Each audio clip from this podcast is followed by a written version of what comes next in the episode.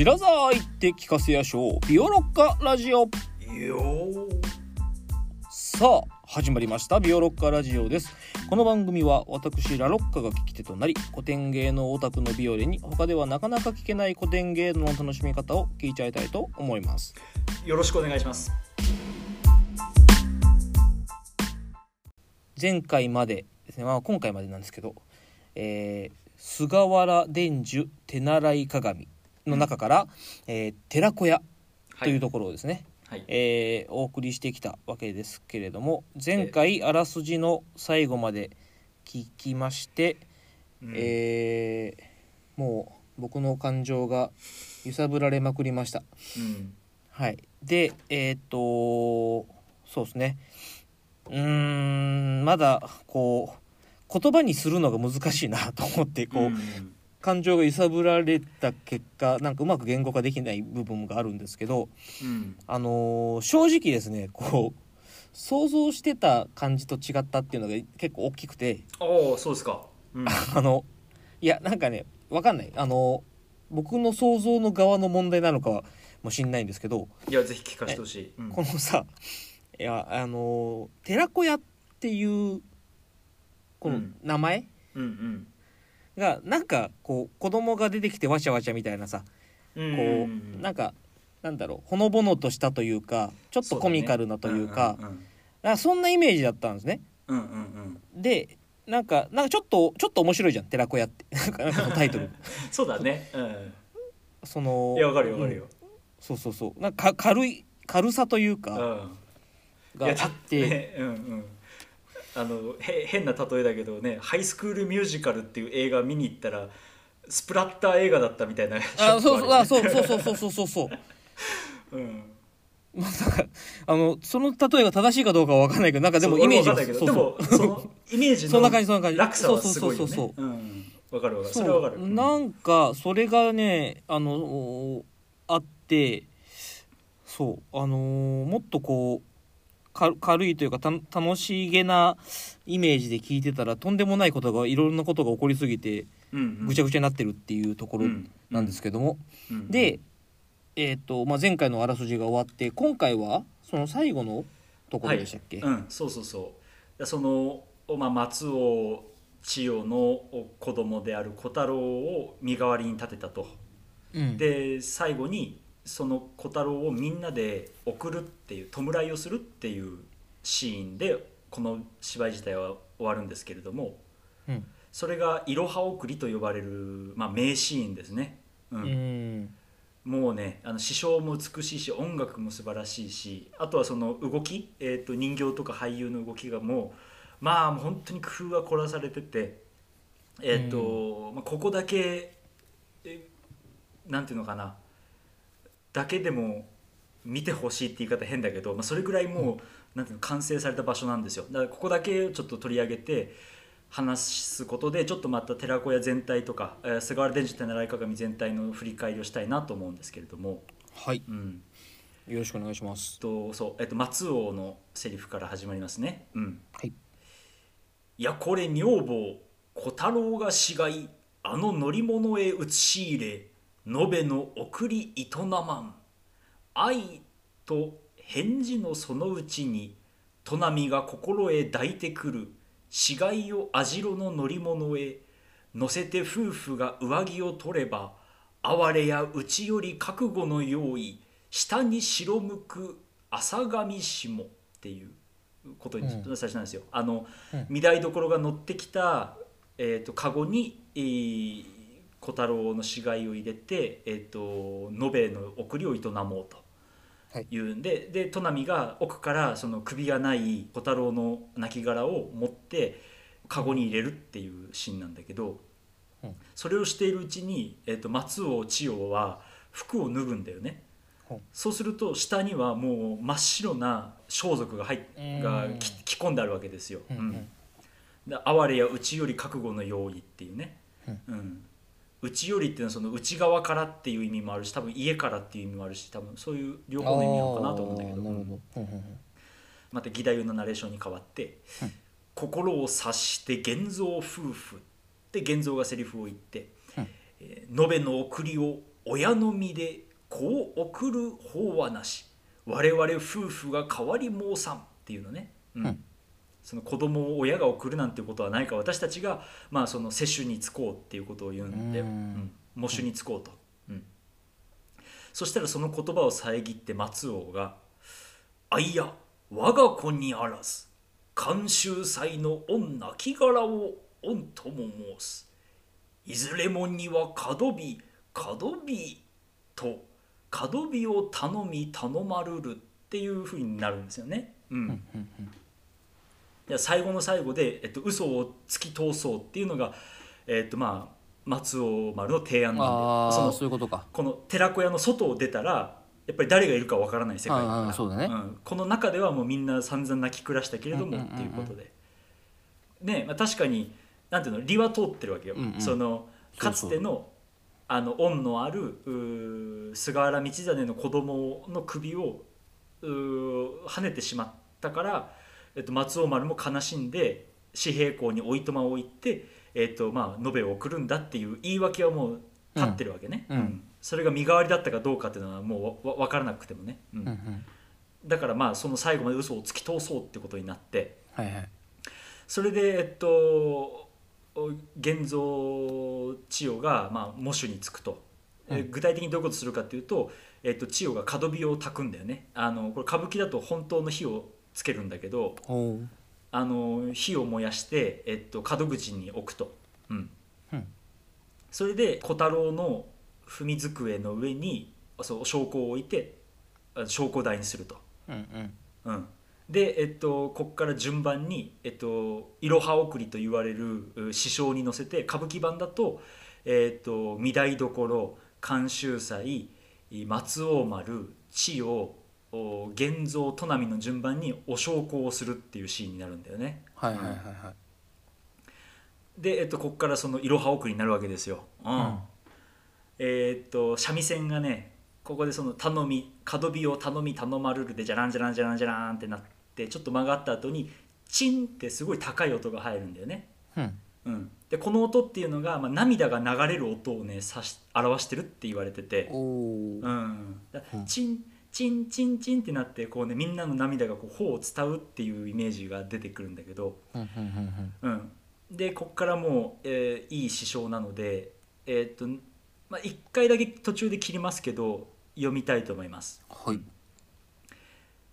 未代若君もろともにしゃくり上げたる御涙。メイドの旅へ寺入りの師匠は弥陀仏釈迦牟尼仏六道農家の弟子になり才の河原で砂で本っていう最初の部分が、うん、ここでまあその御台所と若君監修祭が、えーっとお焼香をしてで、まあ、小太郎の描写になるんだよね。メイドの旅へ寺入りのっていうの。ここの寺入りっていうのがさその死んでお寺に行くっていう意味と寺子屋に入るっていう意味がもうくっついちゃってるわけだよ。でお師匠さんは、えっと、弥陀仏釈迦牟尼仏で六道農家の弟子になりで西の河原ね、うん、その死後の河原のところで砂にいろはを描くっていう砂手本になるわけだよ。うんでここからいろはあ送りの何たるかっていうのが分かるんだけど読みますね。はいあいその前にいろは歌って分かるよね。いろはに歩兵とちりぬるのやつでしょ？うんそうそう。うんうんうんあれをえっとね、重ねながらこの小太郎たちの気持ちを歌うんですよこっから、うん、はあはあはあはちょっとじゃあそういろは歌を先に言っておくとあうん「えっと色は匂えど散りぬるを我が世垂れそ常ならん。ういの奥山今日越えて朝き夢みじえいもせず」っていうやつだよね、うん。ん。それをえっとね「いろは送り」ではここから、えーこういうふうに歌っていきます。いろは各校会えなくも散りぬる命ぜひもなや。明日の世誰か添えじせん。ラムういめ見る親心。剣と死での山家越え朝き夢見し心地して。あとは角火にえいもせず。今日は故郷と立ち別れ。鳥辺の刺して連れ帰る。っていう。うーんなるほど。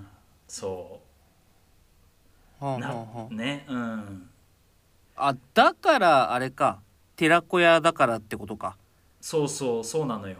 でここでそのさいさっき最初にそうさっきラロッカが言ってくれたその寺子屋っていうなんていうのかな子供がいっぱい和気あいあいみたいなイメージとの落差もあり、その落差がどういうふうにじゃあ実際あるかっていうのがまさにこの「いろは送り」の中に結晶化しててさ。なるほどね、あそっか。そこをこうなるほど。だから「いろは歌」からイメージする子供の無邪気さとこの切なさを、この天才の方はこれをね、使って揺さぶってきてるわけですね。うん。そうなのよ。すぐそういうことをするなもうこの人たちは本当に。そもそものさほらいろは歌がさ結構なんていうのほらあの遠征主義っていうかさ、うんうんうん。無情感にうんこう満ちた歌じゃない、うん。うんうんそれがこの実際のなんていうのかなケーススタディみたいな、はいはいはいはい。実際のしケースに当てはめられるとここまで響くかっていう感じだよね。うん。ちょっと言葉を砕いていくと「まあ、いろは覚悟会えなくも散りぬる命ぜひもなや」っていうのはこういろはにほへど散りぬるをっていうのをこう、うん入れてるわけでね。でぜひもなやっていうのはまあえっとどうしようもないと。しょうがないっていうことだよね。うん、で「明日の夜誰か添えじせん」っていうのは「えっと色は匂いど散りぬるを我が世垂れそ常ならん」のところにかかってて。うん。えっと、添えじ線っていうのはこれは、えっとまあ、おっぱいをあげるっていうことだと思うんだけあど、あ、うん。なるほど。まああのね小太郎はもう8歳9歳ぐらいだからそれは必要ないと思うんだけど、まあ、ここは千代の言葉なんだよね、うん。だからさっきみたいにその放送をしまいてみたいな感じで、うん。そのたその今までのこの小太郎を育ててきた8年間9年間の思いがここ走馬灯になってるんだよ多分。うん。明日の夜は私母親がいなくなって誰が小太郎の面倒を見るんだろうっていうことだよね。なるほどうん。なるほど。でここで,、えっと、そう。でそういう言葉があった後に「ラムウイメ見る親心」って言って親心親の気持ちはウイメを見ているんだってふうになるんだけどうんここで「ラム」っていう不思議な2文字が入ってんだよね。うん。うん、これが何なのかっていうのは実は、えっと、当時の寺子屋の、えっと、文字を習うう方法に関係しててほあの「色は匂いと散りぬるを」っていうのは意味の読み方だけどううん。文字としては「いろはにほへと散りぬるを」じゃん。うんうんうん。だから当時はねそれをねなんか7文字ずつにぶった切って練習してたらしいんだよ。ほうほうほう。うん、で「いろいろはにほへと」で一つね。はいはいはい。ちりぬるをわかで切って、うん。よたれそつねなで切るんだよ。はいはいはいはい。で次の、えっと、7文字のお初めがラムなんだよ。うーんなるほど。だからここでそのいろはっていうのが意味の上だけじゃなくて子供がまだその意味も分からずに字だけ習ってる時のいろは歌にここで置き換わるんだよねいろは歌の。なるほどね。こう状況がシチュエーションがさ、うんうんうん。ああこことかも憎いなと思うのよ、うんこれはすごいな。この仕掛けは。当時の町民とかみんなほらその大阪のね町民とかうんうんみんな寺子屋結構行ってたから、うん多分分かるんだと思うんだよ。ここで「ラム」って言われた時に自分の子が子供の時に習ったそのね、えっと、ラムから始まる7文字を習った時の思い出とか今の自分の子供たちが習っているんだろうなとかそういうのがさここに重なってるわけよ。こすのげえな。引用の仕方えぐくない？えぐいな。こ この2文字でそれを表現するってそいううところが。そう、う。ん、すげえ。言葉上の意味はないんだけど、うんうんうん。状況を思い起こさせんだよねみんなにねうるせえやつらかと思ったら全然そんなことないですね。そうそうラムちゃんのラムちゃん関係ないの。の うん。うん。そういやーそうなんだよ。うんで「いろは歌」自体は「えー、と常ならん」「ういの奥山京越えて」っていうのがこの次の「うん剣と死での山家越え」っていうね、うん、朝木夢見し心地してあとは角火にえいもせずって、うん、まあここはねえっと「ういの奥山今日越えて朝木夢見しえいもせず」ってあのいろは歌では夢に酔うだけどここではもう今まさに赤々と本当に燃えている角火に向かってそれには酔わないっていうことを言うんだよね。うんうんうん。ここでまた状況がさ本当にもうこの松尾丸千代小太郎の方にフォーカスされてうん。で今日は故郷と立ち別れ鳥辺の刺して連れ帰るって。鳥辺のっていうのはあの、ね、京都の、まあ、当時としてはその死人を運ぶ場所なんだけど葬る場所なんだけど、うんうん。うんでまあそれで終わるっていううーんなるほど。あーことなんだよね。それでえっ、と歌舞伎版だと本当にその火をつけて、うん。で未来若君もろともにのところでその監修祭親子母子が、えーお焼香をあげた後に松尾丸千代の順番でお焼香するんだけどここでまあ見せ場になるわけだよね。その、うん。えー、と歌舞伎とか文楽の世界では糸に乗るっていうんだけどその三味線の音に合わせた仕草をするんだよね。ああ、はいはいはい。ここでこう数珠とかを持ったりこう手を合わせるところでその音と言葉とかがぴったりあってここでまあ一つ見せ場になって掛け声がかかったりするんだけど、うんうん。うん、で、えー、と玄三が、えー、と玄関のところでお焼香をしたのを最後、えー、と砺波が籠の真ん前で、えー、とお焼香をしてそのお焼香をそのまま籠に入れるっていうシーンになって。うんうん。でね、えー、とこれねこの本当にお焼香をするからさあのお焼香の匂いがね観客席にもあの届くんだよ。はあうん。すごいねこれねだからね最近のまあ空調そう歌舞伎座が最近変わっちゃったからあの最近って言ったってそうかもう特に10年ぐらい前だけどうんうんうん。建て替えちゃって空調とかのシステムも変わったし今ほらそのコロナでさらに空調システムうるさくなったからちょっと分かんないんだけはいはいど昔ね俺真組席ってその一番安い席うんうでん。よ4階席ぐらいに当たるところで見てた時にこう一番最後のあの拍子木がちょんってなるところぐらいのちょうどその時にねお焼香の匂いが来たんだよね4階席もうどうしようもないよね。もう持ってかれちゃったよね。すごいうん。なおーそうそうそう。うん。でなるほどな。えっと、うん、まあそういうことになるわけですよ。でここはね文楽版だと全然違ってて、うんうん。まあ、お焼香はするんだけどうん。あのね千代にフォーカスされるんだよね完全に。はいはいはいはい歌舞伎だとある意味6人それぞれ悲しいねってなるんだけど文楽版ではもう完全に千代の悲しみになってんだよここが、うんその母親の悲しみになってんだよね、うんなるほどなうん。どういうことかっていうと、ん。その千代が舞台の中央にいて嘆く仕草をずっとやるんだよ、うん。うん。でしかも足拍子が入るんだよね。あの文楽ではその3人で人形を動かすけどはいはい。足を動かすう黒子の格好にしなってる人が自分の足で実際に舞台をねどんどん踏むんだよね、うんうん。そのまあ足を踏むっていうのが文楽にとってはすごく重要な表現方法になってて歌舞伎にはないね、うん。うん。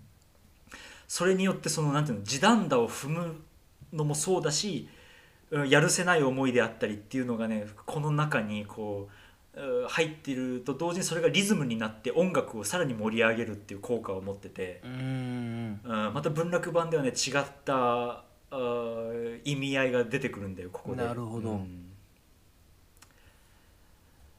うん。うん。まあそうなんだよね。なるほどな。まあそっか。いやこの仕掛けがすごいね。言葉の仕掛けがあね、ーまあ、やられちゃうよね。うん まあそれでえっと、その歌舞伎のだと最後は「引っ張りの見え」っていうので終わるんだよ。そのはいはい。6人全員がよろしく決まるところでうん。終わっててそれがどういう形になって終わるかっていうとえっとね真ん中のその高くなったところにえっと御台所と監修祭が立っていてうん。その2人を頂点にしてなんか富士山みたいに、えー、とその左右の裾野に、えー、と2組の夫婦がいるっていう形になるんだよね。はいはいはい。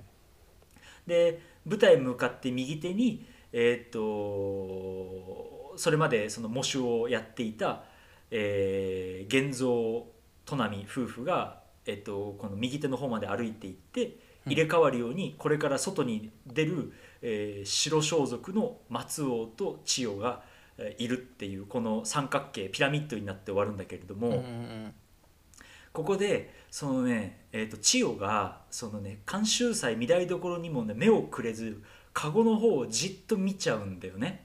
うん。うん、それでそれをね松尾がねえっと諌めるんだよ「これ!」ああはいはいはい。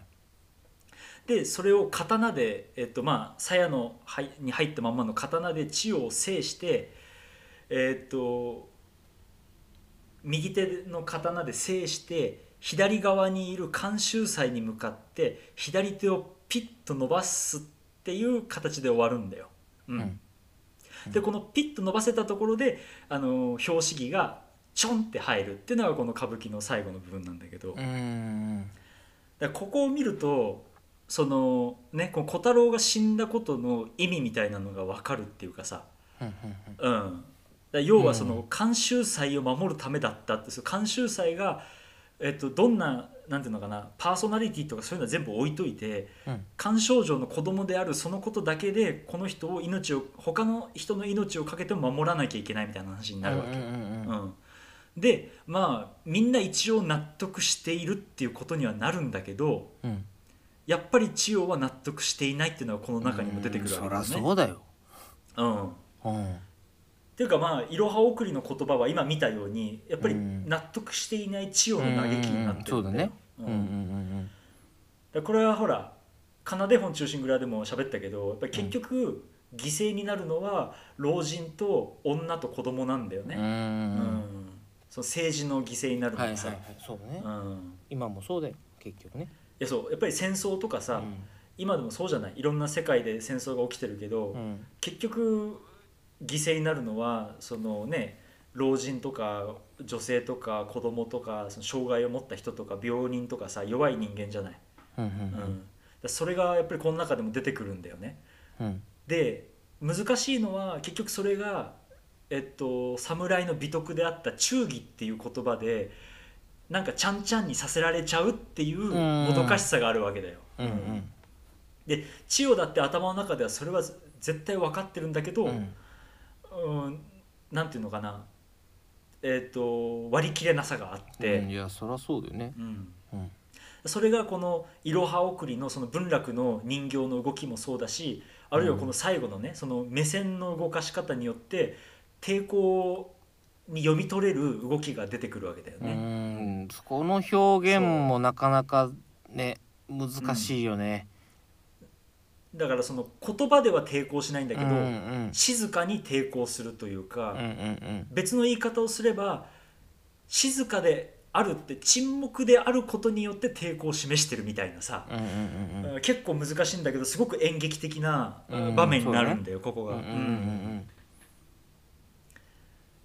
ん。でさあ、まあ、この問題って今そうラロックが言ってくれたみたいにかなり現代的なテーマにもつながるんだけど、うん。うん。うんあのーその残酷である身代わりとさうん。うーんとそれを忠義っていう、まあ、大義社会的な政治的な大義名分で納得することのこのうーん齟齬っていうか噛み合わなさ、うん。あっていうのはあるんだけどこれについてはさ実はさ例えば新渡戸稲造が説明してんだよね。うん。あの昔の五千円札のうん。新渡戸稲造が「武士道」っていう本を書いたじゃないですか、はいはいはいうん。あこれもね日本史で出てくると思うんだけど。出てきますよこれは。受験生覚えててくださいねこれ。そう。ねビオロッカー受験生応援ラジオなんで。応援してますからはい。そう。あのねあの武士道の中に実はこの寺子屋の例が出てくるんですよ。ほうそうあの忠義っていうのを説明したね第8第9章でうんうん。忠義っていうのはどういうものかっていうのを説明するところでこの武士道あの寺子屋の話をねずっとしてるの。すなわちその忠義があったからこそ、まあ、こういう犠牲がん残酷ではないということで成り立ってるんだっていうのをニトビ稲造がね説明するんだよ。その例として例えば聖書からあの、うん。アブラハムがイサクを犠牲にするっていう話とか、あのほらやようやく生まれた息子をあの神様が犠牲にしろって言ってアブラハムが従おうとしたら天使がそれを止めるみたいな話が、旧約聖書にあるんだけどうんうん。それと同じようなことはあの武士道の精神にもあるんだっていうことを、まあ、言ってね。うん。で、えーとまあ、そういうのが、えー、とうんなんていうのかな。あったけれどもうーんと同じようなことがそう、えー、と武士道にもあるんだみたいなことでその武士道の忠義を擁護してんだけどニトビ稲造は。うん。だけどまあ擁護できてんのっていうのはやっぱり僕たちの視点からすると思うわけよ。はいはい。例えばさそもそも論だけどうん。松尾丸って侍だったっけって話なのよ。うん、うんそうだよね。てか侍いないよねあの時てか平安時代だしね。うん。まだまだいないじゃん。うん。うん。てか松尾丸は舎人だからさそもそうんうん。もただの,、あの牛引っ張ってる人間にうんうん。その武士道の精神の忠義とかって押し付けることがなんかそもそもちょっとおかしいんじゃないのと思うわけよ。うん、まあでもこれ混ざってるからね。そそう混ざっちゃいるんだけど、うんまあまあ言わんとすることは分かる。あの分かるけど確かにそのその違和感っていうかそれどうなんていうのもあるよね、うん、そうそう。だからむしろやっぱり松尾丸も千代も翻弄されてる人間なんだよね。うん。うんうんうんその自分たちの生まれとかはあんまり関係ない世界にうーんとまあ生まれではないけれどもそれにかなり近い真相の部分でこうもう結びついてしまったがゆえにうんうんあの必要とあれば自分の子供を差し出さなきゃいけないみたいなさうんうん。ことになっちゃうわけじゃないですか。なんかであれよね、うん。お国のために息子がしんあの兵隊に取られうんうんうんうん。て万歳しなきゃいけない母親みたいな、そうそうそうそう。ななんかそそんなにそれなんだよ、うんうん。感じよね。それをさ忠義で説明しきれますかっていうのは、うん。やっぱりニトベ稲造に改めて問いたいよね。うんうんさん聞いてますか？いやそのニトベ稲造のねこうね要約もねちょっとき読むと分かんだけどね少しねずるいね改変をしてるんだよね。うん。そう。それはね、まあ、ちょっとぜひあの原文をあの、まあ、現代語訳とかを読んでもらえば分かると思うんだけどその松尾丸の悲しさとか千代の悲しみとかは結構カットされてるんだよわざうと。ん。ああなるほどね。そう。だその嘆きをやっぱり聞いた後で忠義って言えんのっていうのはやっぱりあって、うんうん。うん、だからこそそのこのやるせなさがいろは送りになってこうね舞台としてはもううーん持ってかれちゃうんだけど、うんってのがあるんだよね。なるほどな。うんまあもうそうだねおそろそろお時間ですね。うんいやーこれはなかなか深いな。そうちょっと最後結構後半難しい話になっちゃったけど、うん忠義の話とかまあでもこれはやっぱりいろいろ首実験って他にもね歌舞伎文楽の世界にもあるし、そのまあ忠義っていう話で広くくればもっといろいろあるんで。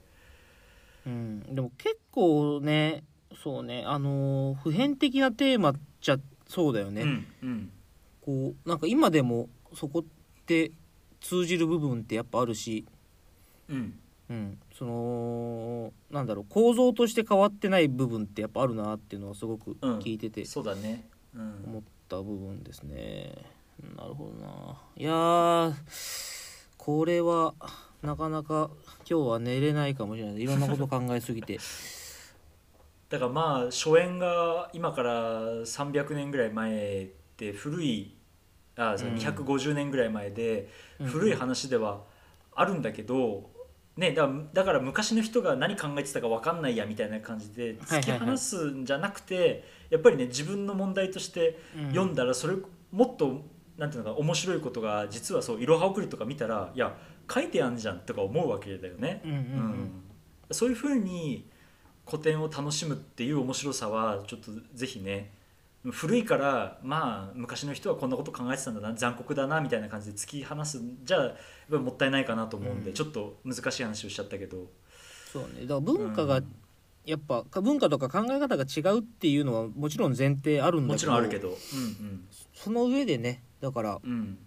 でもさみたいなその普遍的な部分とかうん。変わらない部分っていうのはうん。やっぱそれはあるし人間のえっと人間である以上そういうのはもちろんあるだろうし、うん。てかだだからこそ古典芸能が今今でもまだその楽しまれている部分って絶対あるからうん。そうだね。そう本当に違うんだったらこれもまあ、はい、あの歴史的資料です以上で終わっちゃうからさ、うんうんうん。そうそう。今今もこう博物館に飾って終わりになっあそうそうそううそう。そう。今今でもその上演されてその見て楽しむっていうになるっていうのはねやっぱね一定そういう、あのー共通する部分とか共感できる部分とか、うんそんなんがうんあるんだろうなっていうのは聞いててすごく感じた部分になりますね。はい、うん、うん、ちょっとあーまだいろいろ話を聞きたい部分はありますがとに,、うんとりあえず今回はそろそろお時間です。あのーこれちょっと番外編どっかのタイミングでやりましょう。